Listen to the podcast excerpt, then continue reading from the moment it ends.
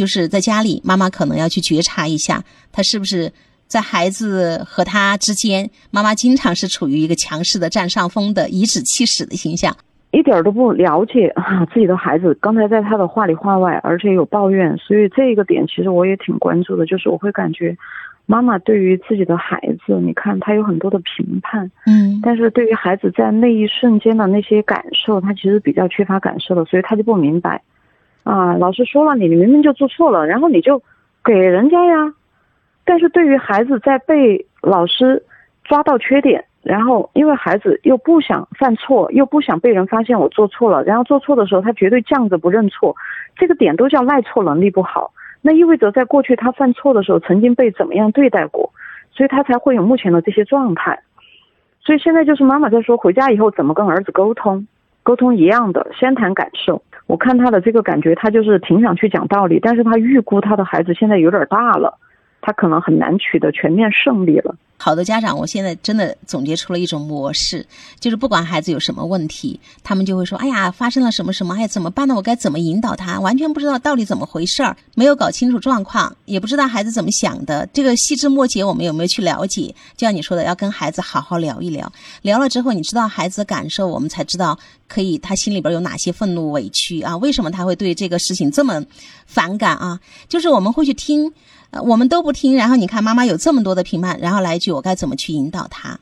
其实你不认真听一个孩子表达，谈何引导是吗？对啊，我觉得这句特别好，就是一来就是我要怎么引导他。我经常在想引导啥嘛？会说有的家长就是嘴巴特别发达，而耳朵比较退化。在这件事情里面，最重要的是倾听。回来了以后，就是我听说这一周跟宿管老师有一点不愉快的事情，儿子就是是发生了什么吗？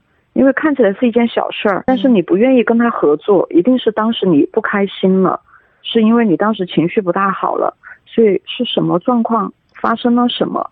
然后儿子就说，他好讨厌啊，那么多人都吃东西，他就只知道抓我，那为什么不抓别人呢？对吧？他也有可能有很多点，一会儿又是明明都是他们吃的，我站在旁边，然后他非说是我吃的，我的东西开都没有开啊，等等，谁知道呢？不知道有什么点嘛。太是了，所以说你就要先问一下孩子，从感受入手，就是这么小的一个事儿闹得这么大，这中间一定是不是有什么误解？你平时都还是挺跟人合作的，但这件事你就不愿意跟宿管老师合作，所以当时是因为有点生气他了吗？那是发生了什么吗？那就要先谈感受啊，先引导孩子说呀，你就听啊，好好听啊。每一个孩子对都是很通情达理的孩子们。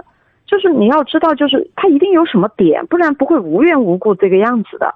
他就说：“我说了我要拿，但是你看那个宿管老师，他说话那样子，从来都板板一张脸，特别针对我，说话那个语气又难听。他没有吼，但是他那个说话还是很难听啊。对嘛？他可以有很多种，所以你确实是要先听，而不是先说。不是一来就是我怎么引导他，我怎么教育他。最开始问的就是我该怎么倾听他。”对，不晓得他在讲什么，那我们就要去把这个问题弄懂，嗯、对不对？所以真的要去了解，而不是妈妈一肚子在那儿气，就配合一下嘛，这么简单啊！其实对孩子来说，很多事情都不简单，事情不像表面看起来的那样。我们经常说这样一句话，嗯，对啊，就他对于孩子的情绪这个点，就是几乎还没有想过我要去关照这个点。孩子一定是有他的痛苦、纠结、呃、烦躁、愤怒。你的孩子，你的亲生孩子，他的内心有这么多的情绪在翻滚，他是很不舒服的呀。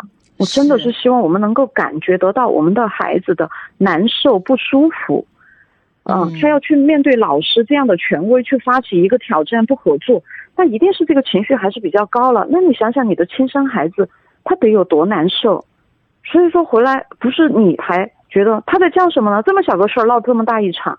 啊，我真的希望我们的父母跟孩子能够链接得上，就是能够痛苦着他的痛苦，感受着他的感受，沮丧着他的沮丧，真的是有这个链接得上的能力，不然很多中学生和中学生的家长都是彼此无话。而而且在这个里面哈，就是看到一个特别典型的一面是什么呢？就是好多家长他脑子里边真的有很多的无比正确的那些道理。你看妈妈会觉得你自己违反了规定，老师也不是很严厉的，就是一个简单的问题，你错了你就认错就行了。你看我们脑子里只有这些，就是缺乏你说的那种感受能力，跟孩子去链接，他为什么这么死犟，死活都不交出来，愤怒为什么这么高，他居然用这样的一种状态去跟权威啊，去跟老师对抗，到底发生了什么？嗯，回头来说，这个孩子就是在宿舍里吃零食了，对吧？我就想知道宿舍里为什么又不能吃零食？宿舍里不吃零食，难道在教室里吃吗？可不可以允许他们在教室里吃呢？应该是不能吃零食，学校有这个规矩啊，我都知道。等于管的可真严呐！我们的孩子真的是上管天下管地，中间管空气，不能吃零食，不能玩魔方，不能玩跳棋，不能打扑克，不能不能不能不能不能。他们是孩子，他们是人，所以有时候我会觉得，我个人意见，我会觉得有些管理和规定。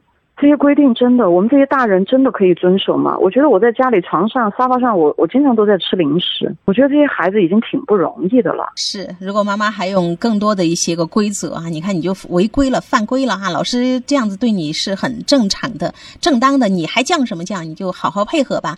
就是当我们这样子去跟孩子聊的话。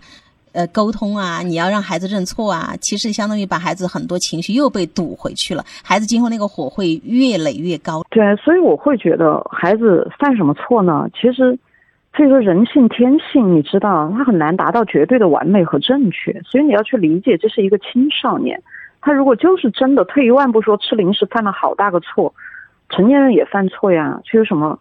所以说，你就跟他谈呐，儿子委屈你了，学校里规矩比较严，不能吃零食。但是你们才半大孩子，那香香多好吃呢！你们确实就是想偷偷吃一下，哎，那个少吃点哈，尽量不吃吧。那个宿管老师如果发现了，哎，咱就痛痛快快把他交了，好不好？周末回来啊。我们再补起这一袋，就是妈妈给你多买几袋。对对对，就是一个感受嘛。这孩子嘛，他是个人，哪有那么好的遵守纪律的机器？人也大人都遵守不了那么多的清规戒律。妈妈去觉察自己的状态好不好？